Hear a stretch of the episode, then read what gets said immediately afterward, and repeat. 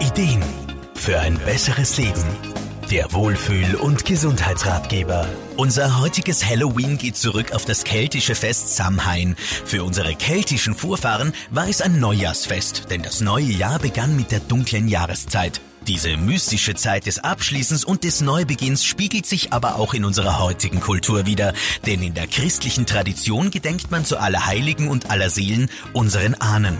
Dass ein bewusstes Innehalten in dieser Zeit für uns persönlich sehr wertvoll sein kann, bestätigt Humanenergetiker Wolfgang Brunner-Frumann von Praxis Hero. Ja, im Rhythmus der Natur zu leben kann uns kraftvoll im Leben unterstützen. Wenn es draußen dunkel wird und wir mit zur Ruhe kommen, dann können wir gut auf die vergangene Zeit zurückschauen und reflektieren. Wir können schauen, was wir sprichwörtlich geerntet haben.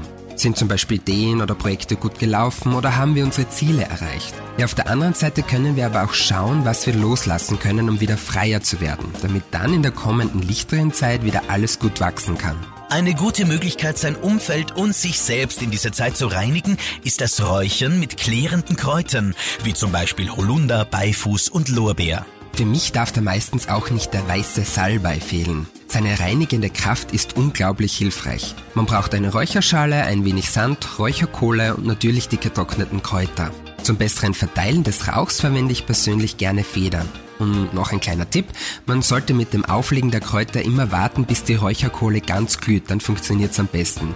Und nach dem Räuchern natürlich nicht aufs Durchlüften vergessen. Neben dem Räuchern finden sich auch andere Traditionen rund um dieses Fest, angefangen von Tanz und Gesang bis hin zur Wahrsagerei mit Runen.